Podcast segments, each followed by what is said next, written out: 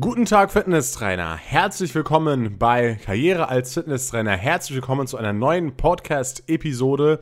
Und bevor es aber gleich mit dem Thema losgeht, möchte ich noch kurz dir etwas über die Karriere als Fitnesstrainer Akademie erzählen.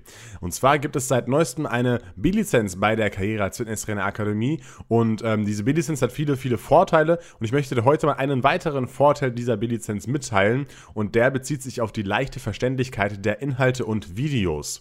Natürlich ist es bei bei uns so, dass wir auch ein Skript haben, was natürlich sehr ins Detail geht teilweise, weil es einfach einige Sachen gibt als Fitnesstrainer, die man verstehen muss. Zum Beispiel viel Hintergrundwissen zu Anatomie, Physiologie, aber auch Trainingslehre. Aber in den ganzen Videos versuche ich das immer sehr leicht und einfach darzustellen, sodass es auch wirklich jeder verstehen kann. Und ich kann dir natürlich viel erzählen, warum ich meine, dass meine Videos leicht verständlich sind, aber ich möchte einfach mal kurz ein paar Ausschnitte aus Instagram-Nachrichten vorlesen, die eben genau das zeigen. Zum Beispiel, ja, hier, guten Morgen Tim, yeah, ich habe gestern die B-Lizenz geschafft geschafft. Ganz klar, einfach und direkt ausgerückt. Ohne dich hätte ich das nicht geschafft. Top-Videos, top erklärt. Ich komme auf den Punkt Top-Typ. Ja, das war zum Beispiel eine Nachricht, die ich erhalten habe, ja. Oder auch eine andere Nachricht. Hallo Tim, ich danke dir für deinen YouTube-Kanal und auch dein Input hier auf Instagram. Habe nächste Woche Prüfung, B-Lizenz und bin richtig nervös. Aber deine Videos sind so einfach erklärt. Ich verstehe jetzt richtig die Zusammenhänge.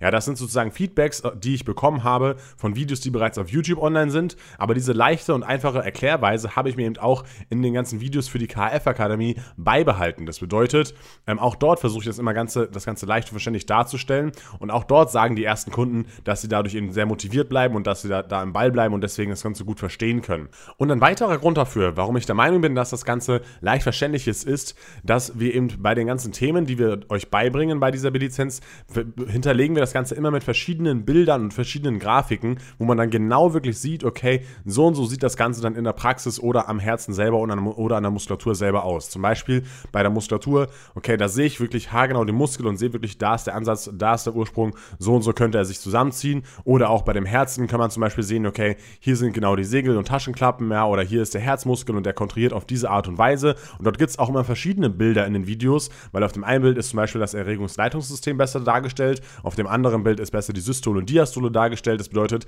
es gibt immer verschiedene Bilder, sodass du eben auch einen visuellen Reiz hast und dadurch bin ich, glaube ich eben auch, dass man das Ganze viel besser verstehen kann, als vielleicht bei anderen Dingen, wenn man es einfach nur vom Text oder sowas lernt oder bei anderen Akademien Videos schaut.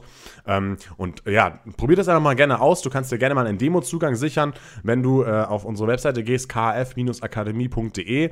Kannst du gerne mal auch einen Demo-Zugang holen und dann kannst du das Ganze mal austesten. Würde mich natürlich sehr freuen, wenn ich dich dort auch mal begrüßen könnte. Aber jetzt äh, nach, dieser kurzen, nach diesem kurzen Einstieg möchten wir auch gleich einsteigen, einsteigen ins richtige Thema. Und das Thema der heutigen Folge ist das Thema Vitamine. Darüber habe ich ja bereits schon ein Video gemacht auf meinem YouTube-Channel, aber hier im Podcast äh, behandle ich die Themen noch mal ein bisschen spezieller, ein bisschen genauer, weil hier man einfach ein bisschen mehr Zeit hat, um da genau nochmal auf die Themen einzugehen. Und ähm, ja, deswegen äh, gehen wir heute ein bisschen genauer auch auf das Thema Vitamin D ein. Ja, wir werden am Ende des Podcasts hier heute nochmal das Vitamin, Thema Vitamin D genauer behandeln. Wie viel Sonnenstrahlung braucht man wirklich, damit es produziert wird? Bringt die Einnahme was? Was sollte man am besten einnehmen? Wie sollte man es am besten einnehmen? Und so weiter und so fort. Das werden wir auf jeden Fall behandeln. Ich werde dir aber erstmal einen Überblick über die ganzen Vitamine geben. Was gibt es? Es gibt fettlösliche, es gibt wasserlösliche Vitamine, es gibt offizielle, es gibt inoffizielle. Da werde ich dir einfach einen kleinen Überblick geben. Und äh, wir werden uns aber auch noch mit dem Thema beschäftigen, kann man den Vitaminbedarf denn mit Lebensmitteln aus der normalen Nahrung decken?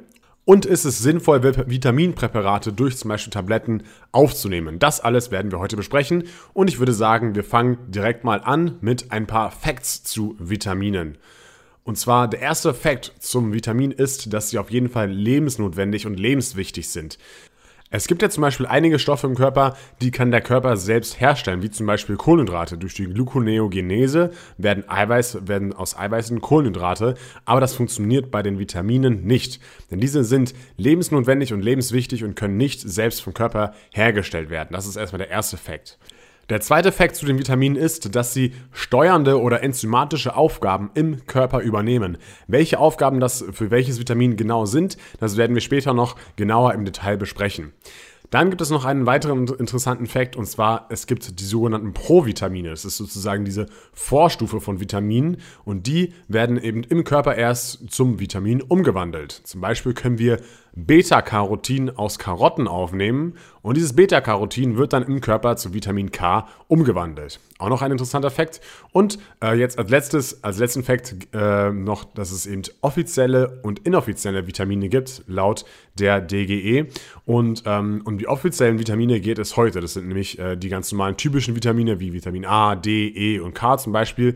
Ja, und inoffizielle Vitamine, ähm, die haben sozusagen keinen richtigen Vitamincharakter und deswegen werden sie eben als inoffizielle Vitamine eingestuft. Und das ist zum Beispiel Vitamin F1, was wir besser kennen als Omega-3-Fettsäuren oder das Vitamin G2, das sind Omega-6-Fettsäuren oder zum Beispiel das Vitamin O, das ist L-Carnitin. Da gibt es noch weitere, das waren jetzt nur drei Beispiele, die man so aus dem normalen Alltag bzw. aus dem Sportleralltag kennen sollte. Und jetzt äh, starten wir direkt mal los äh, mit den offiziellen Vitaminen. Ja, bei den offiziellen Vitaminen, die unterteilen sich, habe ich vorhin auch schon kurz gesagt, in fettlösliche Vitamine und in wasserlösliche Vitamine. Und wir beginnen mit den fettlöslichen Vitaminen. Die fettlöslichen Vitamine, erstmal auch noch wieder ein interessanter Fakt dazu, die werden bei zu hoher Dosierung im Fettgewebe gespeichert. Das bedeutet, wenn wir davon äh, zum Beispiel an einem Tag viel zu viel aufnehmen, dann wird das gespeichert und wird in den anderen Tagen verbraucht für die Funktionen, für die das eben da ist, das Vitamin. Ja, und das ist eben eine coole Sache, ähm, dass das eben gespeichert werden kann, dass wir nicht jeden Tag den kompletten Bedarf decken müssen, sondern dass sich der Körper sozusagen das selber ein bisschen einteilen kann, wann er wie viel von dem Vitamin braucht. Zu diesen fettlöslichen Vitaminen gehören die Vitamine A, D, E und K. Fangen wir bei Vitamin A an. Für was ist Vitamin A alles gut? Und zwar ist es gut für die Haut, für die Augen, für die Sehfähigkeit, dann für das Zellenwachstum ist es wichtig, für den Knochenaufbau, für Nervenbahnen und der Lebervorrat, der, der Vitamin A wird nicht in Fett überspeichert, sondern hier in der Leber, der reicht sogar zwei Jahre. Ja, das bedeutet, ein Vitamin A-Mangel ist eben nicht so häufig vorzufinden.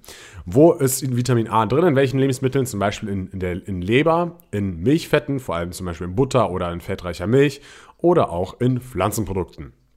Äh, dann machen wir weiter mit Vitamin D.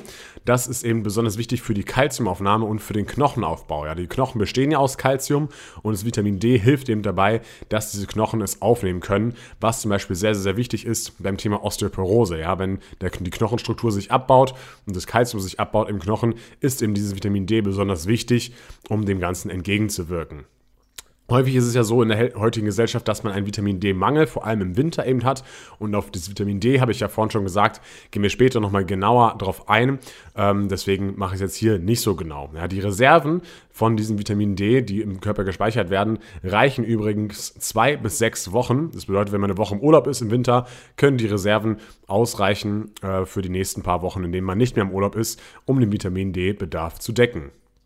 Das Vitamin D wird eben hauptsächlich produziert bei Sonneneinstrahlung. Ja, 80 bis 90 Prozent bekommen wir des, Vitamin Ds durch Sonneneinstrahlung und sonst ist es eben noch in fettreichen Fischen drin oder zum Beispiel auch in Milch oder Milchprodukten, aber eben nur in geringen Mengen. Deswegen ähm, muss eben, müssen, wir, müssen wir eben auch in die Sonne gehen, um dieses Vitamin D selbst zu produzieren.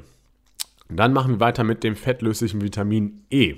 Das Vitamin E, das stärkt das Immunsystem, hemmt entzündliche Prozesse und äh, ist ein natürlicher Blutverdünner. Ja, das hemmt sozusagen die Thrombozyten, sich äh, aneinander, zu, äh, aneinander zu kleben und dann eben Throm Throm äh, Thrombus zu bilden. Ja, und deswegen ist dieses Vitamin E wichtig. Und dieser Thrombus zum Beispiel, wenn der zum Beispiel in eine verengte Arterie kommt, dann kann da zum Beispiel einen Herzinfarkt oder Schlaganfall auslösen. Ähm, hat natürlich nicht nur Auswirkungen, äh, also es hat natürlich nicht eine Auswirkung, ob man Vitamin E zu sich nimmt oder nicht, aber es ist eben ein natürlicher Blutverdünner und hemmt sozusagen diese Thrombozytenbildung. Ähm, es wird auch wieder im Fett gespeichert, das Vitamin E, und der Speicher reicht auch wieder zwei bis sechs Wochen, ähnlich wie bei dem Vitamin D. Vitamin E haben wir hauptsächlich in pflanzlichen Ölen drin, zum Beispiel in Olivenöl, in Vollkornprodukten oder auch in geringen Mengen in Nüssen, Samen, Butter und Ei. Und dann kommen wir zum letzten, äh, zum letzten fettlöslichen Vitamin und zwar ist das das Vitamin K und das hilft eben bei der Blutgerinnung, das hemmt auch den Knochenabbau bei Frauen in den Wechseljahren, also auch wieder wichtig beim Thema Osteoporose und hier reichen die Reserven auch zwei bis sechs Wochen. Und Vitamin K finden wir hauptsächlich in Eier, Leber, Kohl, Spinat und Salat. Das war's zu den fettlöslichen Vitaminen. Kommen wir zu den wasserlöslichen Vitaminen und danach geht's dann auch los mit ein paar mehr praktischen Dingen. Ja, keine Angst, äh, es wird hier nicht nur, werden nicht nur die Vitamine so behandelt. Also, die wasserlöslichen Vitamine, erstmal interessanter Fakt dazu, die werden bei zu hoher Dosierung einfach ausgeschieden. Ja, also da ist egal, wenn wir dafür zu viel aufnehmen, werden einfach ausgeschieden und äh, das macht nichts weiter. Die werden sozusagen nicht gespeichert. Ähm, das B-Vitamin, ja, das ist ein wasserlösliches Vitamin und das hat natürlich viele verschiedene Unterkategorien. Ja, ihr habt vielleicht schon was von, von Vitamin B12 oder B1 oder B3 gehört oder sowas, ja. Und ähm, Früher gab es eben Vitamin, Vitamin B1 bis 12, aber davon sind nur noch 8 Vitamine übrig geblieben. Denn den anderen wurde hier der Vitamincharakter abgesprochen. Und deswegen gibt es nicht, nur, nicht mehr Vitamin B1 bis 12, sondern nur noch 8 dieser Nummern werden hinter dem B auftauchen. Ich habe mal versucht, das Ganze zusammenzufassen, wo die vorkommen hauptsächlich. Und zwar hauptsächlich ist das Ganze bei in Fisch, in Leber wieder. Ja, also Leber scheint anscheinend sehr, äh, sehr gut zu sein für die Vitaminzufuhr, hatten wir ja schon öfter heute. Also Fisch, Leber, Milchprodukte, Grüngemüse und auch in Fleisch. Und zum Beispiel Vitamin B3, B7 und B9 sind wichtig für Haut, teilweise auch für Nägel und für Haare. Ja, dann Vitamin B1, das steigt vor allem, dieser Vitamin B1-Bedarf steigt vor allem bei Sport stark an. Ja, Vitamin B1, B6 und B12 ist für die Nervenfun Nerven und für die Nervenfunktion wichtig und, äh, und verantwortlich. Ähm, Vitamin B12 bildet außerdem noch äh, rote Blutkörperchen beziehungsweise regeneriert diese roten Blutkörperchen. Und das ist übrigens auch das einzige Vitamin, was es in tierischen Produkten bloß gibt. Also es gibt es nicht in pflanzlichen Produkten, Vitamin B12. Vitamin B2, das hilft gegen Migräne ähm, ist, und es ist gut für die Konzentration und für die Merkfähigkeit. Das so viel zum Vitamin B. Und dann haben wir noch als anderes wasserlösliches Vitamin das Vitamin C. Und das ist hauptsächlich eben in Obst drin, in Beeren zum Beispiel stark, in Zitrusfrüchten, in Kohl, in Kartoffeln, aber auch in Paprika. Und auch hier, wie beim Vitamin B1, steigt der Bedarf bei Sportlern auf jeden Fall an. Es ist wichtig für, das, für den Aufbau von Bindegewebe. Außerdem greift es freie Radikale an, die teilweise nicht gut für den Körper sind. Und es schützt vor Infektionen und stärkt das Immunsystem. So, jetzt hast du einen groben Überblick über die Vitamine bekommen und weißt ungefähr, welche Vitamine es gibt und äh, was sie im Körper bewirken und auch, wo sie vor oder in welchen Lebensmitteln sie zu finden sind. Und jetzt äh, stellen wir uns ein paar praktischere Fragen. Und zwar, erstens, kann man den Vitaminbedarf mit Lebensmitteln aus der Nahrung dann heutzutage über noch, überhaupt noch decken? Dafür müssen wir erstmal abklären, wovon ist der Vitaminbedarf überhaupt abhängig. Ja, der ist abhängig vom Alter, vom Geschlecht, von körperlichen oder psychischen Belastungen, zum Beispiel Leistungssportler haben natürlich einen viel, viel höheren Vitaminbedarf als eben Leute, die nicht so leistungsorientiert trainieren oder gar nicht trainieren. Dann kann natürlich auch beruflicher oder umweltbedingter Stress ein äh, Grund dafür sein, dass man eben mehr Vitamine braucht. Krankheiten können eine Rolle spielen und auch Rauchen und Alkohol äh, führen dazu, dass man einen höheren Vitaminbedarf hat. Und ja, wie schaut es jetzt mit der Frage aus? Kann man den Vitaminbedarf mit Lebensmitteln decken aus der Nahrung? Theoretisch würde das funktionieren, ja, das stimmt. Ähm, allerdings ist es so, dass es bei den meisten Leuten eben nicht so ist. Ja, selbst bei den Leuten, die befragt wurden und die der Meinung waren, sie ernähren sich gesund und sogar bei ihnen war nicht der Vitaminbedarf jeden Tag direkt gedeckt. Und andere Leute wurden befragt und da war es eben so, dass der Großteil eindeutig zu wenig Vitamine zu sich nimmt, also viel zu wenig Obst und viel zu wenig Gemüse verzehrt. Ähm, ja, ich glaube, das lag so bei 75 bis, bis, bis äh, 90 Prozent irgendwas in dem, in dem Rahmen lag es bei dieser Studie, die ich da gelesen habe.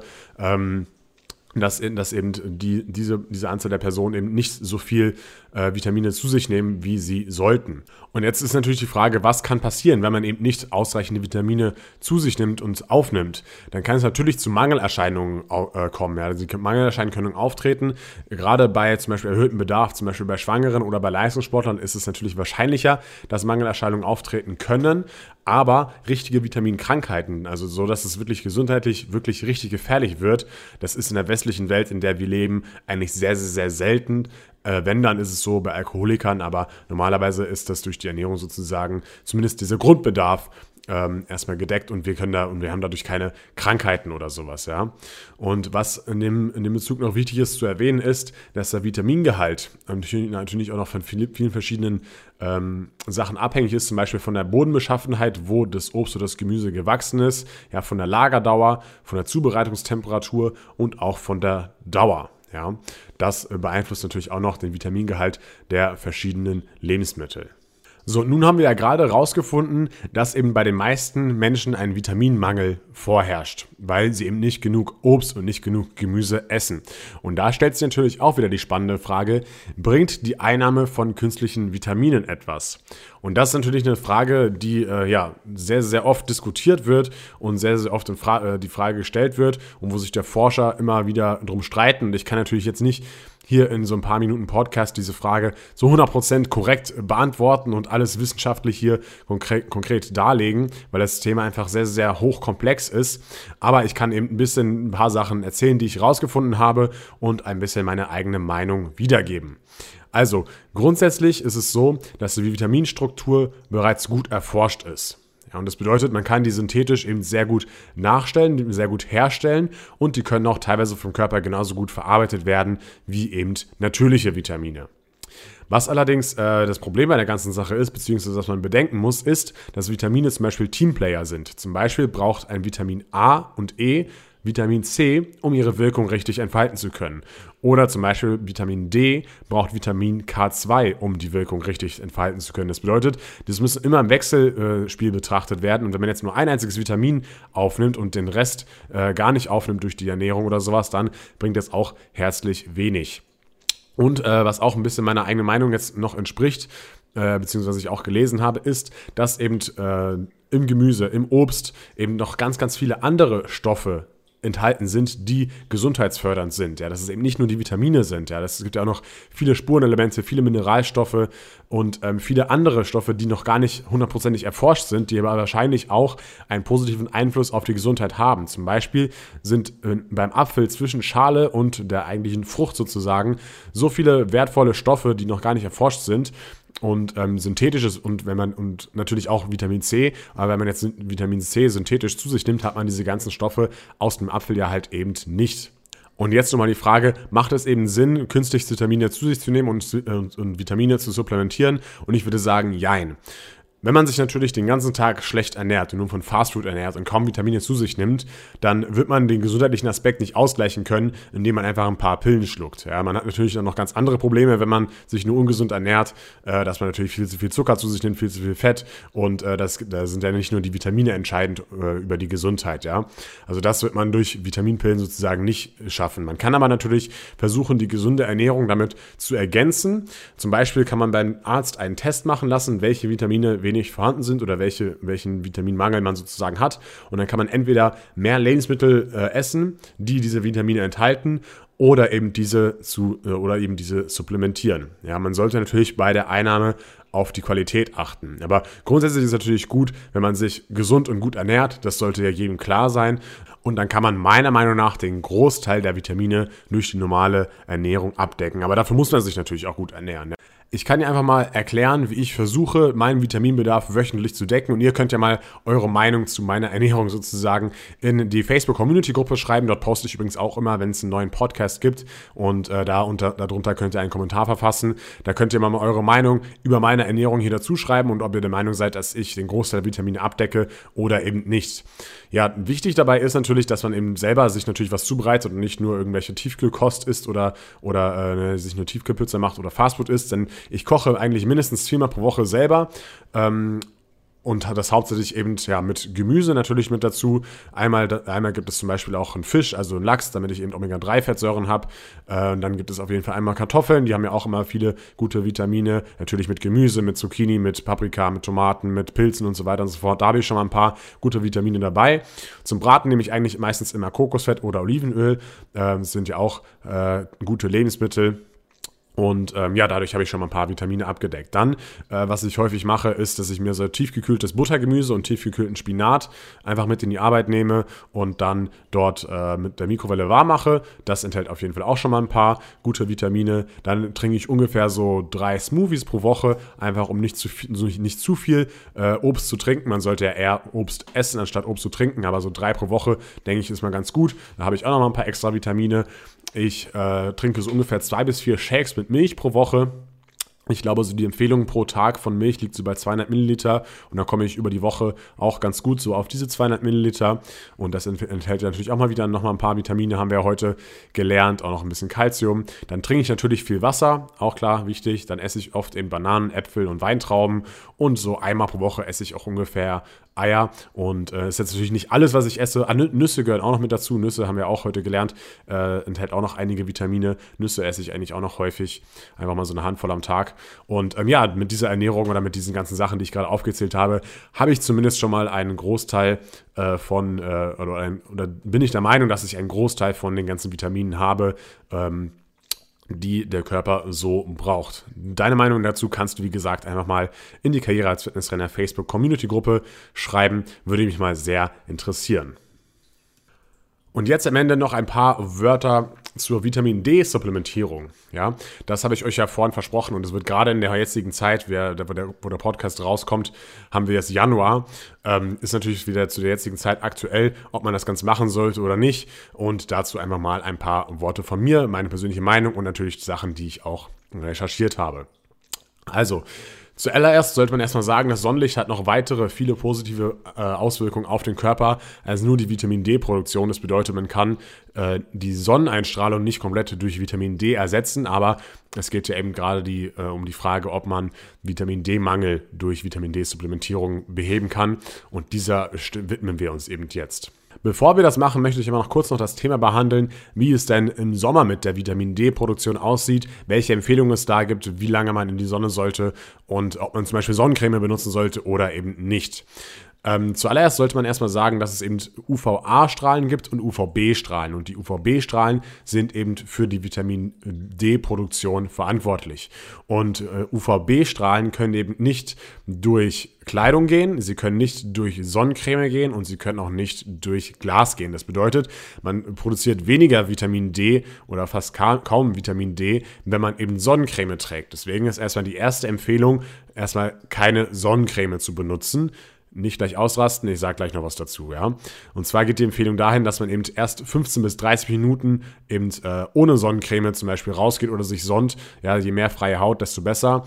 Ähm, und dass man eben danach sich erst eincremt und dann eben sozusagen einen Sonnenbrand verhindert. Man sagt eben auch, dass wenn man eben Arme, Hände und Gesicht dreimal pro Woche von Sonne bescheiden lässt, so dass man gerade so keinen leichten Sonnenbrand bekommt, dann sollte man eben ausreichend Vitamin D produzieren, um eben äh, ja, nicht in Vitamin D-Mangel zu kommen. Und das Hautkrebsrisiko ist dadurch eben auch nicht gegeben, weil man eben nicht so lange in der Sonne ist und das Vitamin D oder die Vitamin D-Produktion auch vor Hautkrebs schützen soll.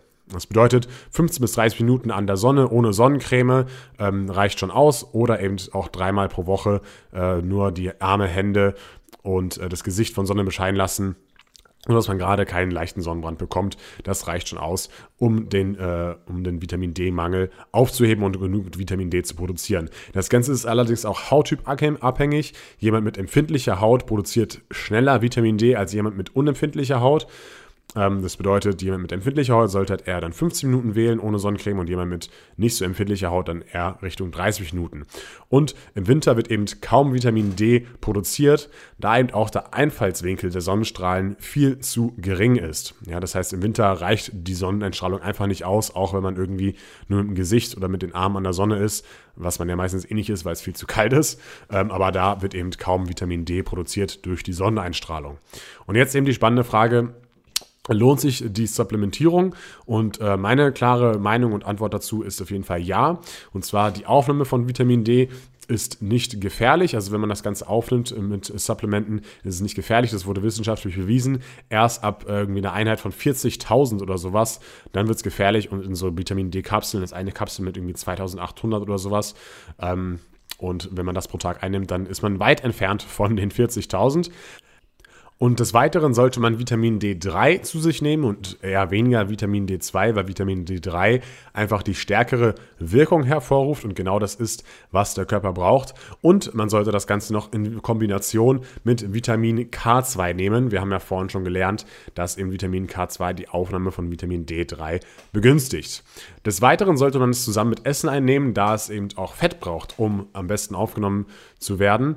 Und, äh, oder man nimmt es zum Beispiel einfach mit einem ganz kleinen, äh, mit, einer, mit einem kleinen Löffel Spitze äh, Olivenöl oder sowas auf. Dann ist es auch gut möglich, dass die Aufnahme durch Fett eben begünstigt wird.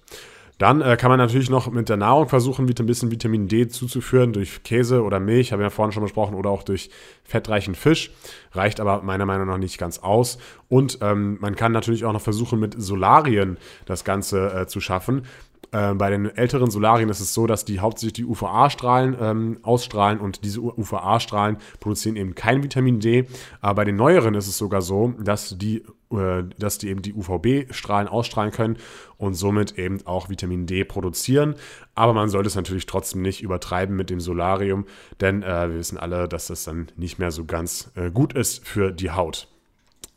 Ja, das waren meine Gedanken zum Thema Vitamine, Vitamin D und äh, die Einnahme und so weiter und so fort. Ich hoffe, dieser Podcast hat dir gefallen. Falls ja, dann abonniere den Podcast doch gleich mal auf iTunes oder Spotify. Schau mal bei Instagram, wie gesagt, bei mir vorbei, bei Karriere als Fitnesstrainer oder auch, wie gesagt, in der Karriere als Fitnesstrainer Facebook Community Gruppe. Da kannst du dann auch mal deine Meinung hier zu dem Podcast schreiben.